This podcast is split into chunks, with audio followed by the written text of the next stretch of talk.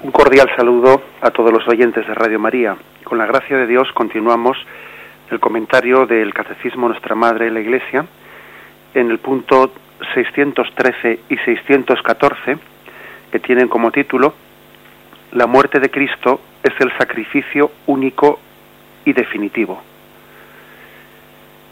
Vamos primeramente a leer estos dos puntos, también eh, buscando las referencias que tienen las referencias bíblicas leemos los puntos incluyendo las referencias bíblicas que se citan y después pasaremos en un segundo momento a hacer un comentario, una reflexión.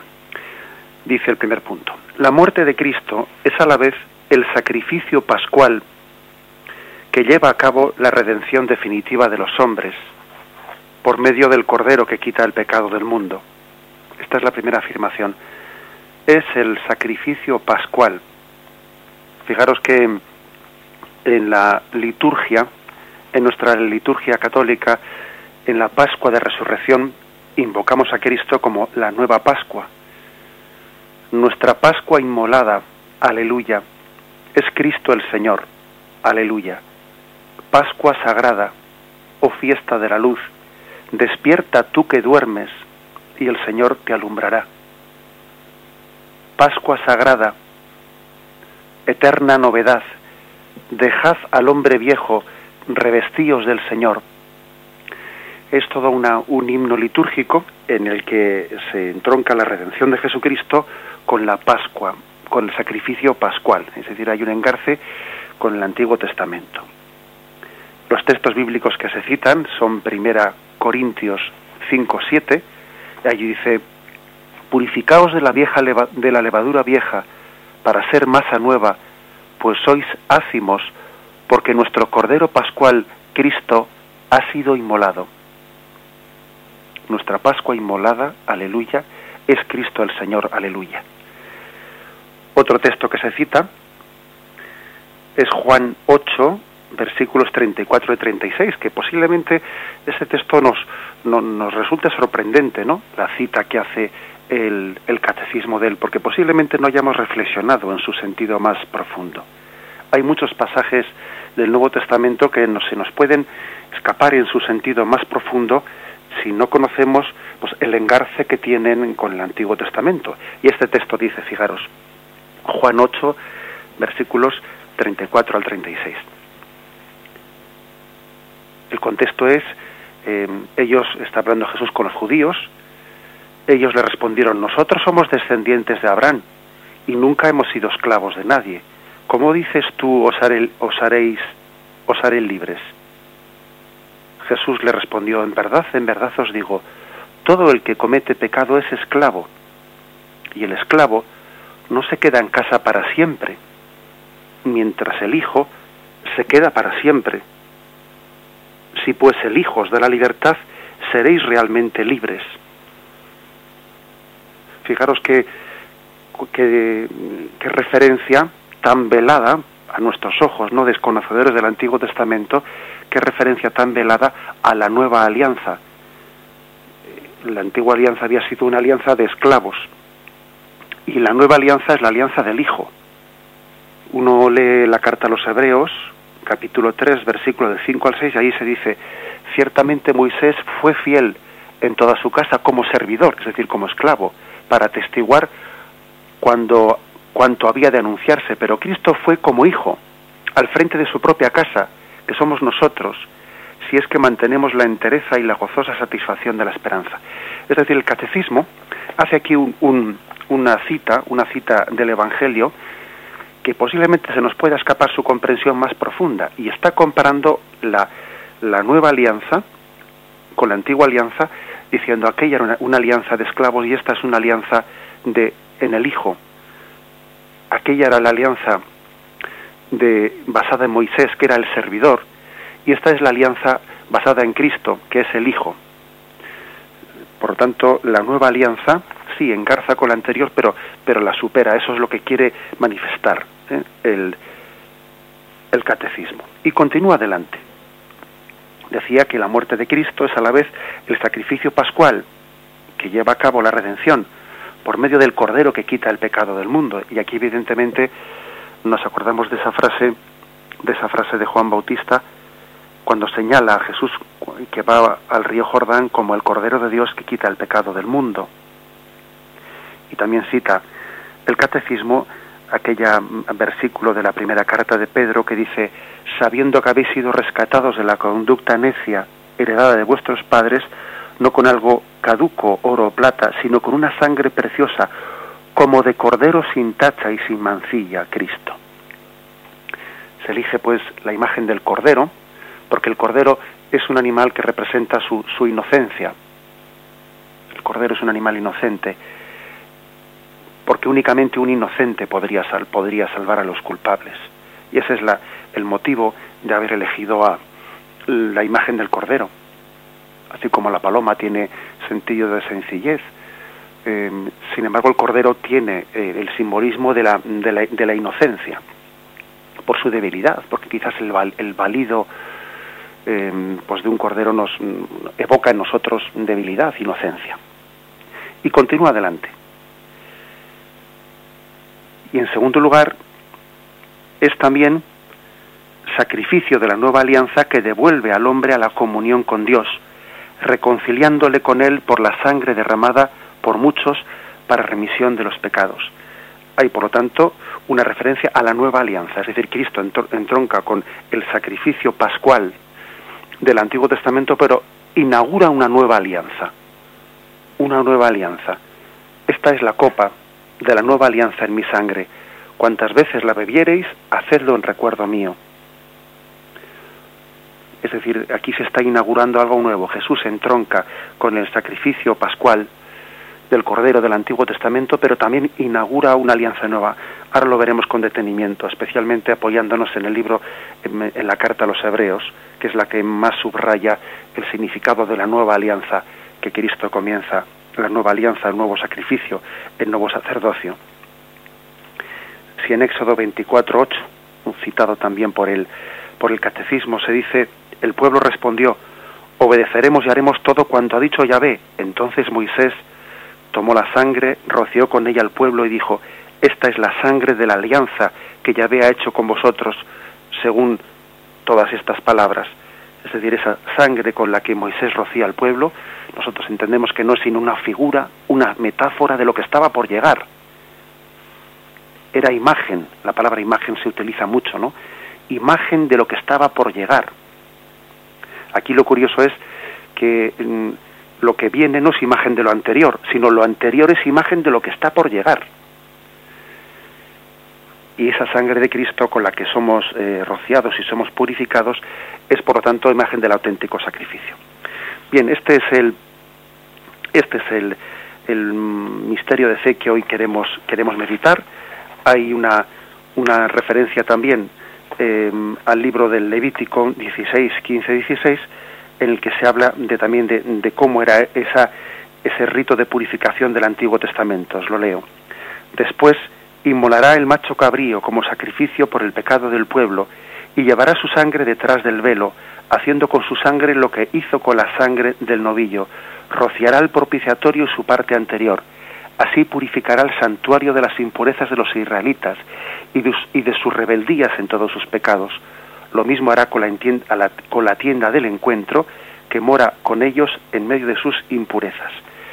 Bien, pues este es el contexto el contexto mm, veterotestamentario del Antiguo Testamento, en medio del cual se anuncia el nuevo sacrificio.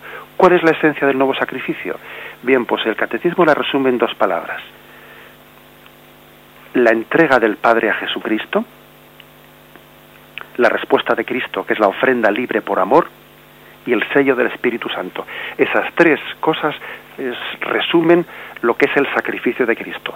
El Padre entrega, es un don de Dios gratuito al hombre. Y el catecismo evoca ese pasaje de Jesús ante la samaritana, cuando Jesús le dice, si conocieras el don de Dios y quién es el que te dice dame de beber, le pedirías tú a él. Es decir, mm, no te estoy pidiendo yo a ti que me ofrezcas algo, sino que te lo estoy dando, te lo estoy regalando. El sacrificio de Cristo, antes de ser una ofrenda del hombre a Dios, es un don de Dios al hombre. Si conocieras el don de Dios, le pedirías tú a Él y Él te daría el agua viva. Por lo tanto, lo primero que es el sacrificio de Cristo es entrega gratuita por amor y por misericordia, el Padre entrega al Hijo. En segundo lugar, lo añade el punto 614 del Catecismo, ofrenda libre y por amor del Hijo al Padre. Cuando Jesús dice, nadie tiene amor mayor que el que da su vida por sus amigos, se refiere a Él en primer lugar. Jesús ofrece libremente por amistad, es decir, por amor, su vida. Y por eso le ama al Padre, porque Él da su vida. Nadie le quita su vida, Él la da voluntariamente. Ese es el segundo aspecto del sacrificio de Cristo, la ofrenda libre y por amor de Cristo al Padre en favor nuestro. Y tercer aspecto, el sello del Espíritu. El sello del Espíritu, que es que esa ofrenda de Cristo al Padre es hecha eficaz, ahora tendremos ocasión de explicarlo un poco detenidamente, pero es hecha eficaz porque tiene el sello del Espíritu Santo. Dice Hebreos 9:14, cuánto más la sangre de Cristo, que por el Espíritu Eterno se ofreció a sí mismo sin tacha a Dios, purificará de nos purificará de las obras muertas para rendir culto al Dios vivo y verdadero. Es decir, existe, se, se produce, ¿no? Porque es la, es la ofrenda de la segunda persona de la Santísima Trinidad al Padre el sello del Espíritu Santo que hace que esa ofrenda sea insertada en el seno de la Trinidad. Y por lo tanto tiene el sello del Espíritu Santo que la hace, que la hace absolutamente eficaz ¿no? y universal. Y la, y la asume a una trascendencia sobrenatural que nosotros ni soñaríamos. Bien, este es brevemente una lectura, una lectura rápida, mm, leyendo así como he hecho rápidamente las citas que hace estos dos puntos el catecismo. Vamos a pasar ahora a hacer una reflexión para un, para un entendimiento más, más detenido. Hacemos un momento de reflexión y continuamos.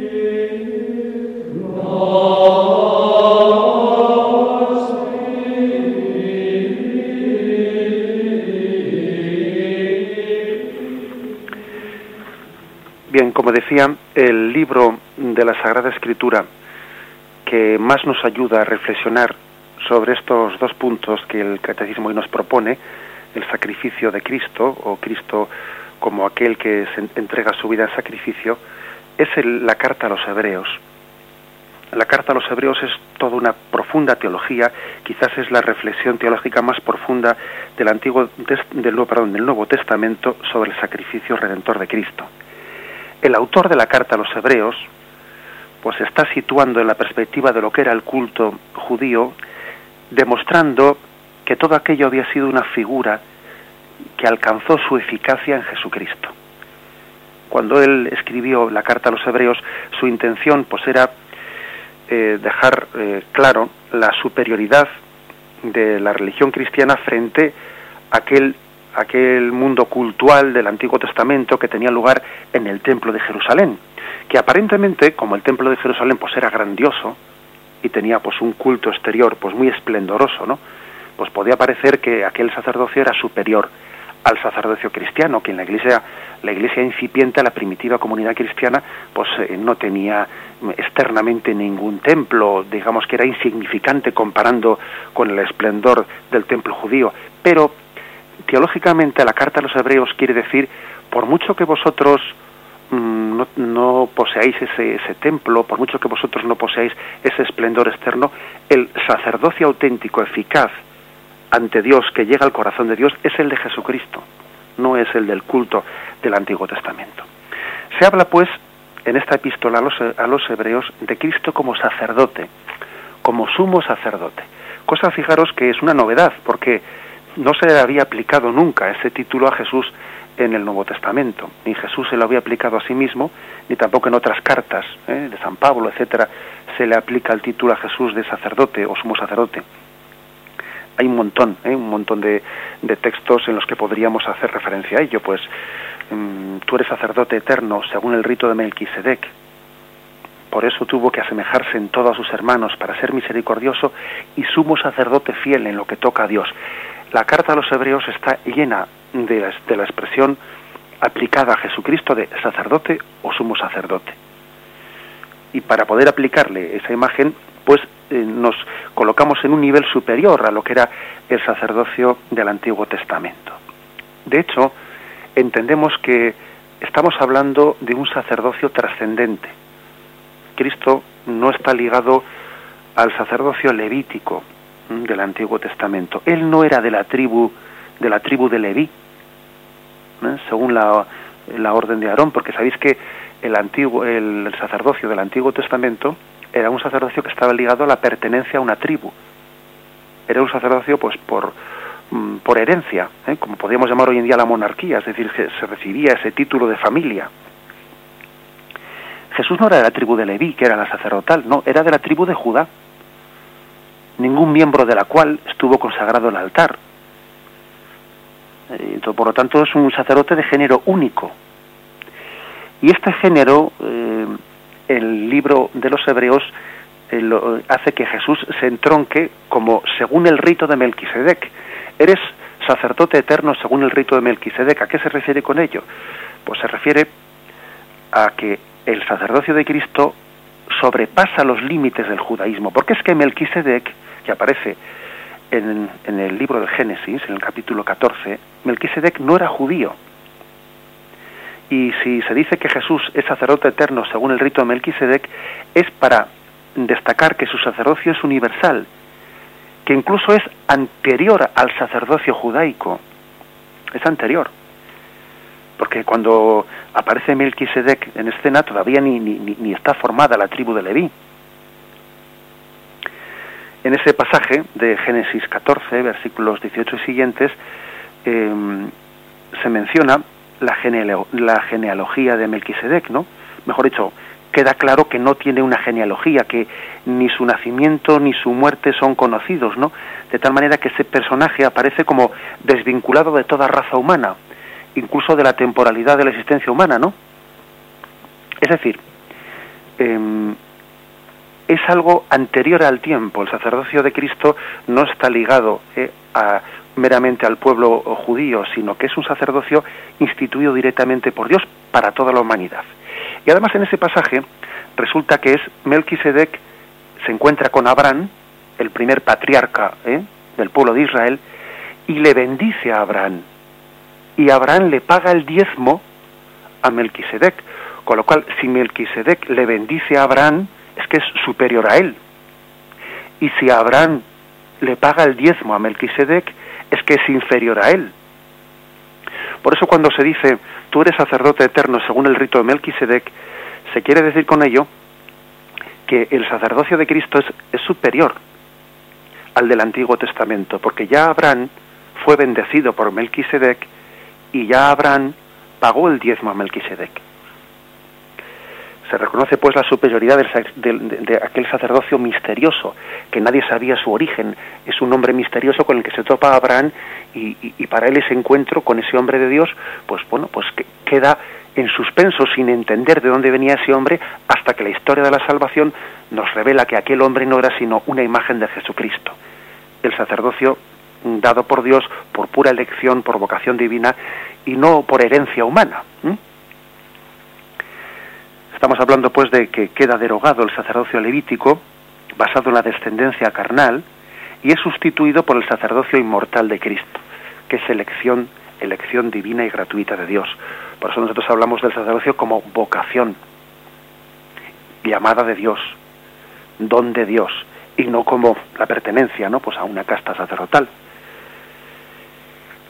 Añadamos esto una cosa más. El sacerdocio, tal y como es presentado en la carta a los hebreos, es el sacerdocio de, del Hijo de Dios encarnado. Sí, es decir, Cristo es sacerdote eterno según el rito de Melquisedec, que es la imagen del Antiguo Testamento, pero, pero fijaros bien, para que Cristo sea sacerdote en el sentido pleno de la palabra, para que el Hijo sea sacerdote en el sentido pleno de la palabra, eh, lo que la carta a los hebreos remarca es que era necesario que se hiciese hombre. La encarnación era necesaria para que el sacerdocio tuviese plena efectividad la epístola a los hebreos dice esto claramente, ¿no? Que el sumo sacerdote es tomado de entre los hombres. Da a entender la profunda necesidad de una naturaleza humana en el sacerdote para que haga de intercesor, porque el intercesor, el mediador, tiene que compartir la existencia de los dos entre los que está mediando. Debe de obtener el favor divino, pero debe de trasladarlo también hasta el ser humano es tomado de entre los hombres para representar a los hombres delante de Dios. Y esta cualidad de mediador presupone el que sea un ser humano. De ahí la importancia de la encarnación para que el, el sacerdote y el sacrificio puedan tener plena efectividad. Sin la encarnación, Cristo no hubiese sido sacerdote en el sentido pleno de la palabra y el sacrificio, por lo tanto, no hubiese sido efectivo la función sacerdotal requiere la solidaridad con los hombres. Y Cristo, como se hizo hombre, como es un sumo sacerdote de nuestra misma naturaleza, es capaz de compadecerse de nuestras flaquezas, probado en todo como nosotros, excepto en el pecado.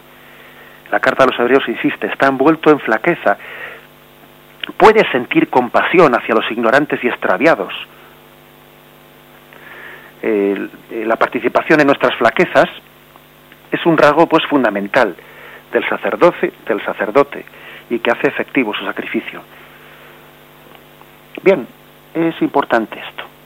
Es importante, eh, nosotros decimos que el sacerdocio de Cristo es mm, para siempre, es eterno, pero que antes de encarnarse no era sacerdote en el sentido pleno, es decir, ha llegado a ser sacerdote por la encarnación, Jesucristo su sacerdocio es eterno en el sentido que es para siempre. Y como la encarnación no fue eh, para 30 años y luego se desencarnó, no, no, continúa ascendido al cielo, encarnado. Por lo, con lo cual el sacerdocio de Cristo continúa ahora en el cielo, porque sigue siendo hombre y intercede entre Dios y los hombres. ¿Eh? A veces nos imaginamos la encarnación como algo que tuvo lugar durante 30 años y como si después Jesús se hubiese despojado de su condición humana. No, no. Él ascendió a los cielos y continúa siendo hombre también y, con su naturaleza humana unida a su naturaleza divina y por lo tanto su sacerdocio continúa eternamente. Pero antes de encarnarse Jesús todavía no era sacerdote. Es por lo tanto sacerdote eh, celeste, según la epístola a los hebreos, ¿no?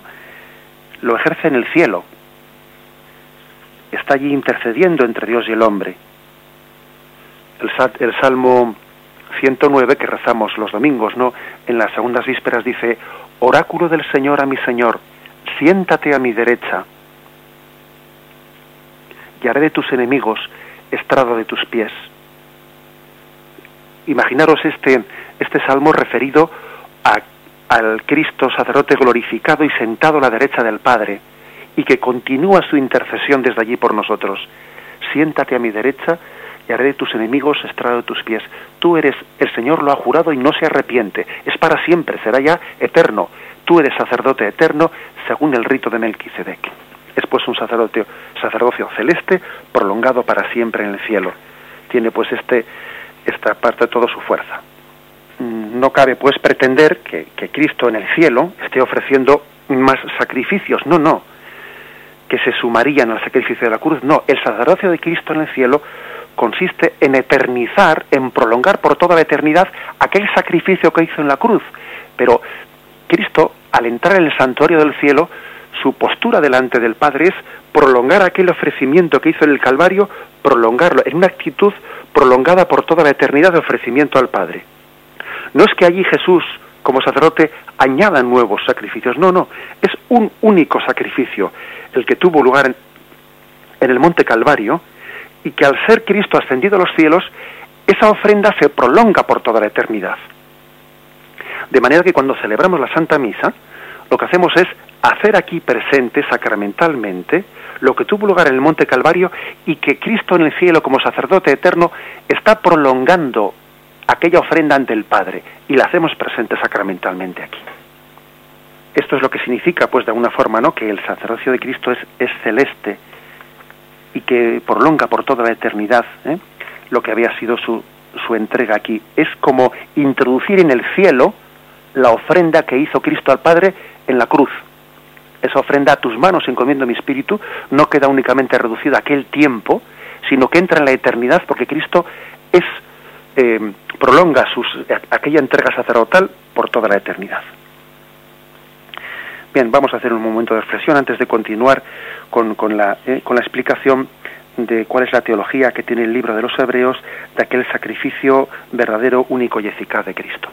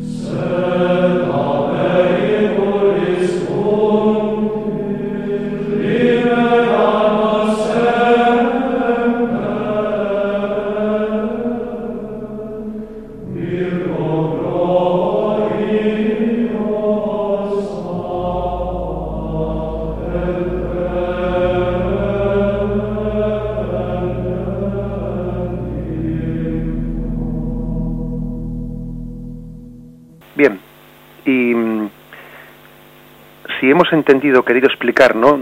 apoyándonos en la carta a los hebreos, cómo es el sacerdocio de Cristo, entendemos, entenderemos ahora mejor cuál es el sacrificio sacerdotal de Cristo.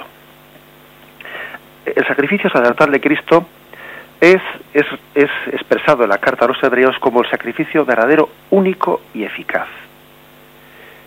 En la ley judaica, aquellos sacrificios que se hacían en el Antiguo Testamento eran una sombra de los bienes futuros no eran la realidad, sino una sombra de lo que estaba por llegar, dice la carta a los Hebreos 10.1. Y aquello era una imagen del santuario auténtico, dice Hebreos 9.24. Bien, por lo tanto aquellos sacrificios judaicos no tenían el poder, carecían del poder para borrar los pecados, y eran incapaces de hacer perfectos a quienes querían acercarse a Dios. La prueba, dice la carta a los Hebreos, es su misma multiplicidad, el hecho de que hubiese que tener que reiterarlos continuamente. Si se reitera tanto eso, si se están continuamente ofreciendo sacrificios en el templo y matando animales y animales, es que no eran eficaces, de lo contrario, de lo contrario no, haría falta tanta reiteración. El sacrificio de Cristo no pertenece ya al orden de, de las imágenes, ¿no? Cristo entró en el santuario auténtico en su oblación y este sacrificio es único, tuvo lugar una vez para siempre. Y al decir que es un único sacrificio el que purifica al hombre, pues se dice que por una parte tiene un carácter histórico, lo que allí ocurrió en Monte Calvario, y que por otra parte es prolongado por Dios por toda la eternidad en el santuario del cielo. Si el sacrificio de Cristo es el único verdadero y el único eficaz, quiere decirse que es el único que ha podido santificar a los hombres de todos los tiempos. Es decir, que los hombres por nosotros mismos somos incapaces de santificarnos y de purificarnos de los pecados. O sea que o Dios nos purifica o nosotros por nuestras propias fuerzas mm, somos estériles. Es como decir, recordarnos que todas las religiones por sí son mm, por sí mismas, ¿no? Como deseo del hombre de dar culto a Dios, son ineficaces. No consiguen eso que desean.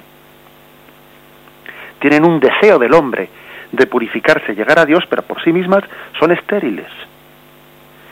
Que lo único que, que es capaz de purificar y santificar al hombre es Dios que se revela y Él mismo nos purifica.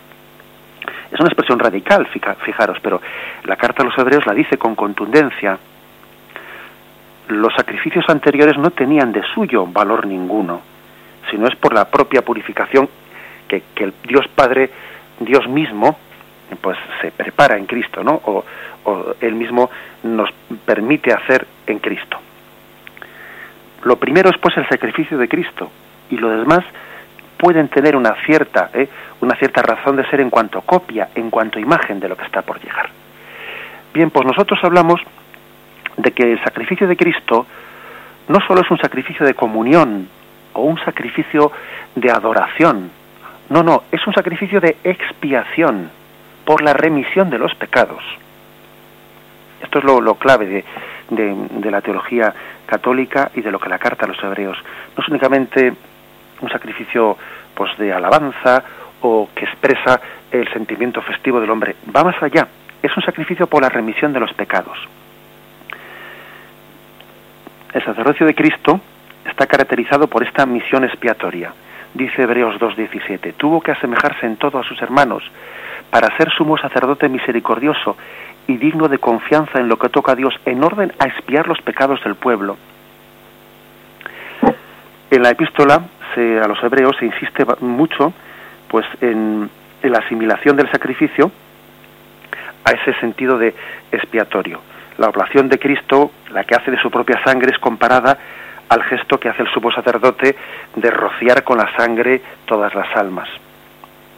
Y no se, entiende, no se entiende únicamente el sacrificio de Cristo como purificación de los pecados, sino que Jesús añade algo más, no solo es limpiarnos, sino que es santificarnos, es decir, hacernos semejantes a Dios. No solo es borrar el pecado, sino que es otorgar la santidad, participar de la santidad de Dios. Entendamos esto que, esto que voy a decir que es muy importante. ¿Dónde está la eficacia del sacrificio de Cristo? ¿En qué consiste esa eficacia? Tenemos que intentar entender esto despojando de, algunos sentidos a veces un poco mágicos, así que ¿qué le añadimos a eso? La eficacia no está en una especie de automatismo ritual, ¿eh? un poco al estilo del Antiguo Testamento. Es cierto que dice la carta a los hebreos, sin la efusión de sangre no hay remisión. Pero lo que hace efectivo el sacrificio de Cristo no es ya eh, la mera sangre de Jesús, la mera materialidad de la sangre de Jesús. No es que esa sangre de Jesús tenga en sí un valor mágico, entendedme bien esto, que quisiera explicarlo bien, sino la actitud con la que Cristo ofrece su, su vida al Padre. A veces hemos visto pues algunas novelas, algunas, algunas películas que hacen una evocación de, Mm, pues del, del grial, del grial de Cristo que contuvo la sangre de Jesús. Entonces se busca en esas novelas, ¿no? Se busca el grial donde está escondida la copa que contuvo la sangre de Cristo y el que toque ese grial pues tendrá eh, no, no, morirá, tendrá una especie de, de don de supervivencia, etcétera. Bueno, eso como nos podemos imaginar no deja de ser pues leyendas o mitos, porque lo importante no es tanto el cáliz o la copa que contuvo la sangre, o incluso lo importante no es tanta la misma sangre, la misma sangre material, física de Jesús, sino la oblación con la que Cristo se ofreció al Padre en plena obediencia. Lo que nos salva del sacrificio de Cristo no es tanto una sangre eh, que fisiológicamente puede ser del tipo, yo qué sé, pues A, B, o... No, no. Lo que nos salva es la actitud de obediencia plena y de sometimiento de Cristo al Padre con la que entregó esa sangre. Esa sangre es preciosa por la actitud con la que Cristo se ofreció al Padre. Esto es lo que dice la carta a los hebreos. Porque es que en el Antiguo Testamento parece que la fuerza se había puesto no en la actitud con la que se hacía el sacrificio, sino en la materialidad de la sangre. Y parece que la cosa se medía por litros de sangre. Y eso, pues, evidentemente, es una desviación de la auténtica religiosidad. Lo importante no es la materialidad de la sangre. Lo importante es la actitud con la que Cristo, en obediencia perfecta, ofreció su sacrificio a Dios Padre. Eso es lo que la epístola a los, a los hebreos nos quiere, nos quiere señalar las disposiciones personales de Cristo, el cual, habiendo ofrecido en sus días, en los días de su vida mortal, ruegos y súplicas con poderoso clamor y lágrimas al que podía salvarle de la muerte, fue escuchado por su actitud reverente y aun siendo hijo, con lo que padeció, experimentó la obediencia. Este es el valor, esto es lo que da valor al sacrificio expiatorio. Ese sentido de obediencia de Cristo al Padre es como si el sacrificio se, uniese con una plegaria suprema, una plegaria de todo el ser al Padre. Es un sentido de piedad, de obediencia de Cristo al Padre. He aquí que vengo a hacer tu voluntad. Eso lo dice Hebreos 10, 9. Es un pasaje verdaderamente mm, clave en la carta a los Hebreos. Sacrificios eh, y oblaciones no los aceptaste entonces dije, he aquí que vengo a hacer tu voluntad. Esa es la clave. A Dios no les acepto los sacrificios por los sacrificios, sino en cuanto que son expresión de, la obediencia a Dios Padre, de la búsqueda sincera de su voluntad. Lo demás Dios no acepta sacrificios, ofrendas y holocaustos que no le son aceptos a Dios, sino son expresión ¿eh? de esa entrega en obediencia. De este modo la obediencia es el factor que hace grato y eficaz el sacrificio de Cristo. Y todos nuestros sacrificios, por cierto, dicho sea de paso. Es la obediencia al sometimiento. Y bien, algo más debemos de añadir un poco como colofón de lo que estamos diciendo. Además de esta disposición de ánimo de Jesús, otro eh, elemento que hace eficaz el sacrificio es, por una parte, la disposición con la que Cristo ofrece, ¿no? Pero el segundo elemento que hace eficaz el sacrificio es el sello del Espíritu, el Espíritu eterno mediante el cual se realiza la oblación. Es el Espíritu el que justifica la redención eterna alcanzada por Cristo. El sacerdocio eterno, inmutable, de alguna manera que se le reconoce cuando entra en el cielo. ¿no? El autor de, la epístola, de alguna manera, está eh, queriendo darnos a entender que la intervención del Espíritu Santo, pues, está arrojando una luz distinta sobre el sacrificio expiatorio de Jesús. El sacrificio, mediante el cual Cristo se hace solidario de la humanidad, está inserto en el misterio de la Trinidad. La oblación del Hijo llega al Padre por medio del Espíritu Santo. Y este, el Espíritu Santo, hace llegar al Padre el homenaje de obediencia de Jesús. O sea que lo que Jesús hizo de entrega, al tener el sello del Espíritu Santo, pasa a formar parte de la relación intratrinitaria. Esto es algo que es un misterio al que podemos asomarnos y adorarlo, ¿no? Adorarlo como algo que nos trasciende y nos supera, pero está afirmado por la, por la palabra de Dios. El Espíritu da un sello. Al fin y al cabo, no decimos que el Espíritu Santo es el amor del Padre y del Hijo. Por lo tanto, hay que decir que el sacerdocio de Jesucristo, que decimos que es sacerdote por la encarnación, de alguna manera está prolongando entre nosotros en el tiempo lo que es la relación del Padre con el Hijo. El Hijo siempre vive de cara al Padre. El Padre y el Hijo se miran y, y el Hijo está como volviendo al Padre todo lo que el Padre le ha dado. Y es como si se dijese, el Padre nos da al Hijo y el Hijo que está de cara al Padre le vuelve a dar al Padre todo lo que el Padre le ha dado. Bien, por lo tanto, el sacerdocio, mejor dicho, el sacrificio de Cristo, tiene valor en función de dos cosas. Primero, de, la, de la actitud de Cristo de ofrenda y de obediencia al Padre. Y en segundo, de que Dios da su sello con el Espíritu Santo, sella esa ofrenda, como una comunión de amor entre el Padre y el Hijo. Y por eso el sacrificio de Cristo tiene una eficacia sobrenatural inmensa que nosotros ni siquiera podemos llegar a pensar. De ahí que el sacrificio eucarístico es lo más grande que el hombre puede hacer. Y solamente por la celebración de una Santa Misa se justificaría una vida. Por poder asistir o por poder celebrarla, ¿no? No, no, no hay nada más grande que eso, porque es la consumación del sacrificio que, que inserta en el cielo eficazmente, unido a Cristo, pues todo el sacrificio auténtico de la humanidad, que es, eh, que es un sacrificio auténtico en la, medida, en la medida que es unido al sacrificio de Cristo. De esta forma podemos decir que hemos llegado un poco como a, a la consumación. ¿eh? Si tuviésemos que hacer un resumen de todo lo que hemos dicho, de cuál es el sentido del sacrificio de Cristo, pues fijaros, yo me atrevería a hacer este resumen. El sacrificio se muestra como una plegaria de todo nuestro ser a Dios. El grito exhalado por Jesús al morir es considerado como, en la pista de los hebreos, como la plegaria suprema de Dios al hombre. No se dirige tanto al hombre cuando se dirige a Dios, ¿eh?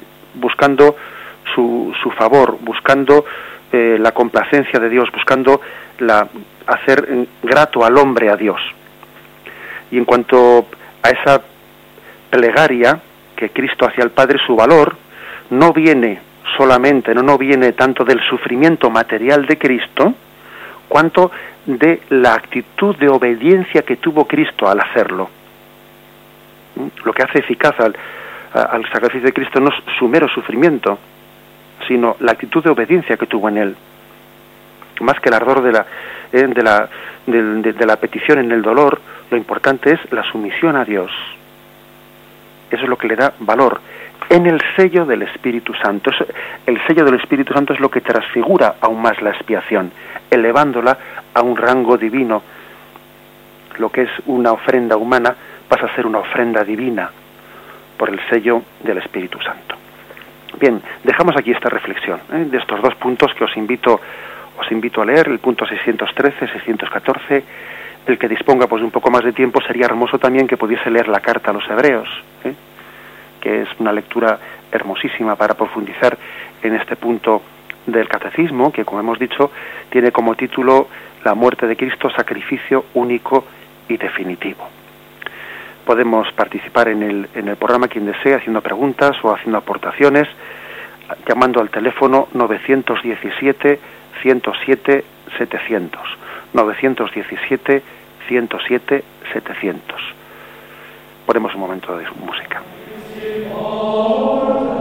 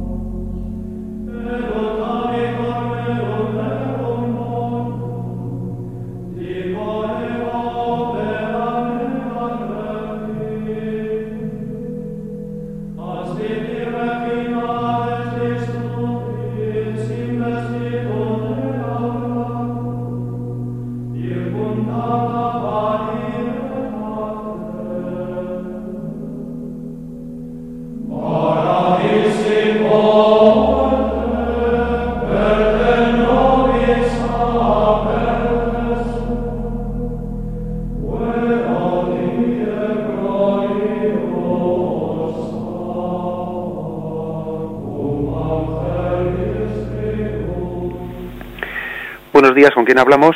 Buenos días. Buenos días.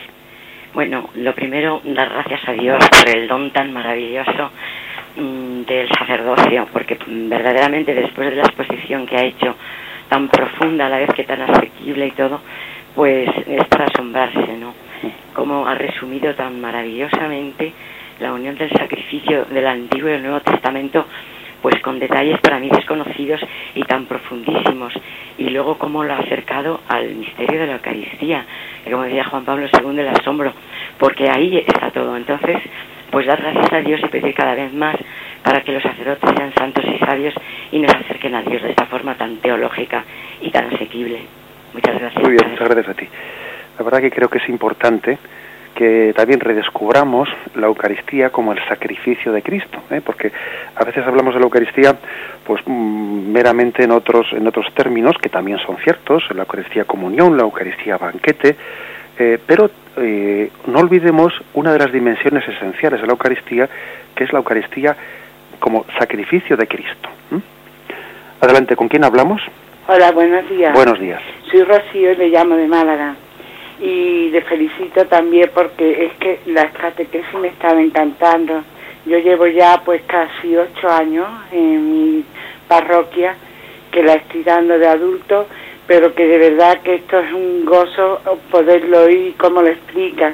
Lo único que quería decirle es que aquí en Málaga es un poquito dificultoso poderles oír es muy difícil. El día que no puedo conectar con vosotros, ese día lo tengo chafado. Porque en verdad me encanta todo, todo lo que rezo Rosario, los laudes, me encanta. Y que ayer no pude entrar, pero que sí que es verdad, porque yo cuando, cuando se hablaba de que teníamos que temer mal el sufrimiento nos une a la cruz, pero el sufrimiento moral, nunca había recapacitado yo de la forma que lo explicó usted ayer. Y es verdad porque yo tengo tres hijos y siempre pido al Señor mucho por ellos. Y bueno, pues por estas circunstancias de la vida, pues uno se me separó. Y entonces pues yo le pido mucho más al Señor por su alma que por su cuerpo. Siempre es como norma que tengamos nuestra alma pues lo suficientemente limpia para, para el Señor, porque es mucho más importante que el cuerpo. Aunque eso sí, también he sentido, Padre, como a través del sufrimiento he ido conociendo cada vez más a Jesús y me ha hecho sentirme todavía más fuerte en él. Nada más, buenos días y que Dios bendiga. Muy buenos días, adelante. Bien, tenemos a alguien más a la, espera. Sí, buenos días. ¿Soy yo? Buenos días, sí, adelante. Ah, buenos días. Buenos días. Mm, mire, soy María Luisa de, de Madrid. Mm, quería decirle que le agradezco mucho lo de la aclaración esa que es el único sacrificio que cada vez que el sacerdote, yo es que soy catequista y me, a mí me lo explicó, hice unos cursos de teología y me lo explicó un sacerdote y me abrió los ojos, como me los está abriendo usted todavía más ahora, que aquel sacrificio fue único y que cada vez que un sacerdote celebra en la Santa Misa, se ofrece en el altar, o sea, se, se actualiza el sacrificio de la cruz y no otro, sino aquel y entonces nos, yo he pensado, cada vez que asistimos al sacrificio de la misa, estábamos, porque como Dios es un presente, estábamos en el, en el Calvario, porque es aquí la, la, presencia aquella, eh, acompañando a Jesús, que nos tiene que servir también, o sea, al lado de la cruz, con Él, porque es aquel sacrificio el que se hace aquí. Y entonces allí estuve em, para ese presente de ese Dios infinito que no tiene ni futuro ni pasado, sino presente. Entonces siempre es presente en el sacrificio que yo estoy entonces donde estoy participando.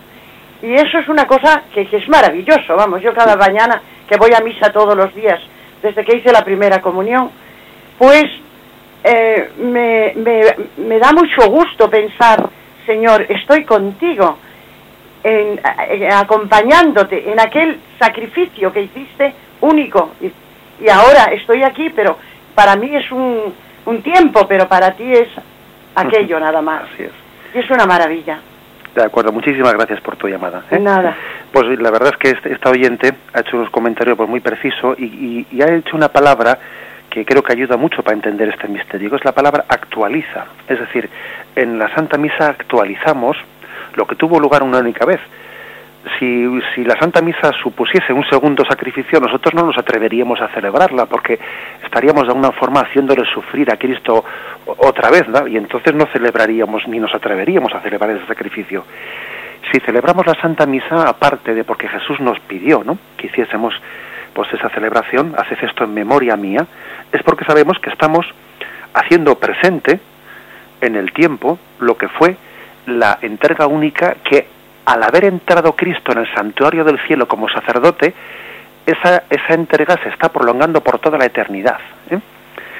eh, ese eh, es, lo correcto. La palabra memorial, por lo tanto, cuando Jesús dice, haced esto en memoria mía, tenemos que tener mucho cuidado de no entender la palabra memorial como nosotros entendemos hacer recuerdo de, o sea, únicamente recordar lo que pasó en el, en el pasado y que ya terminó. No, la palabra memorial no es recuerdo de un pasado que terminó, sino la palabra memorial quiere, quiere significar la actualización, el recuerdo que actualiza, que hace presente, que trae al hoy, porque está en la eternidad de Dios y desde la eternidad vuelve a entrar en el tiempo.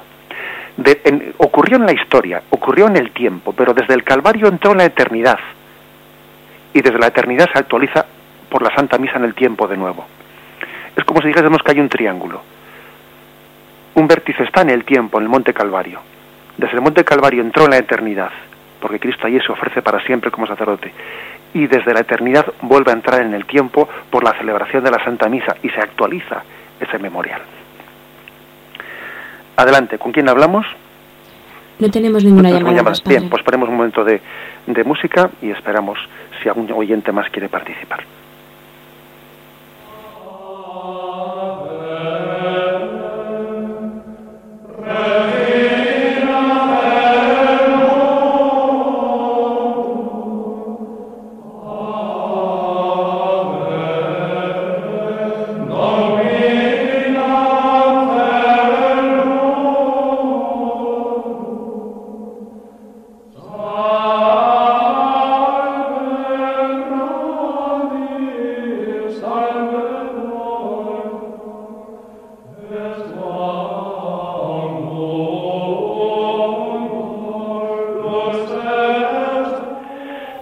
Adelante, ¿con quién hablamos? Eh, con Ana Buenos días. Buenos días. Mm, con Ana María.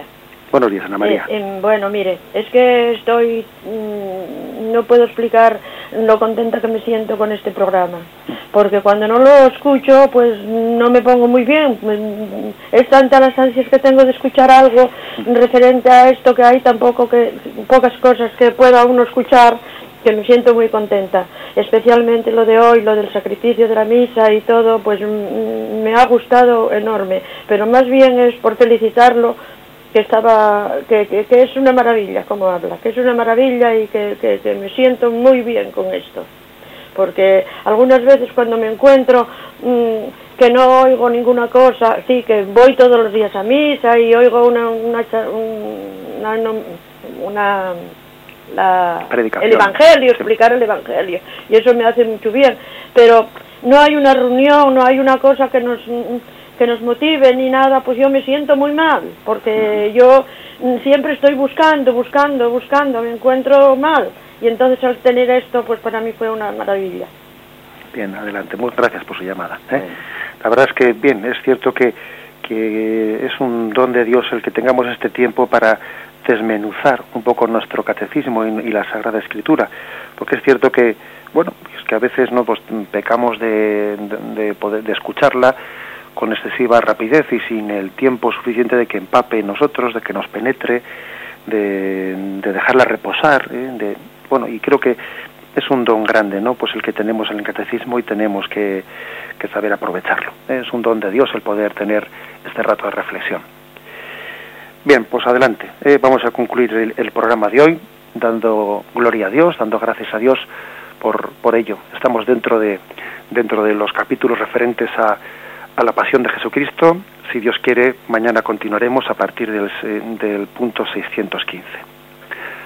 Alabado sea Jesucristo.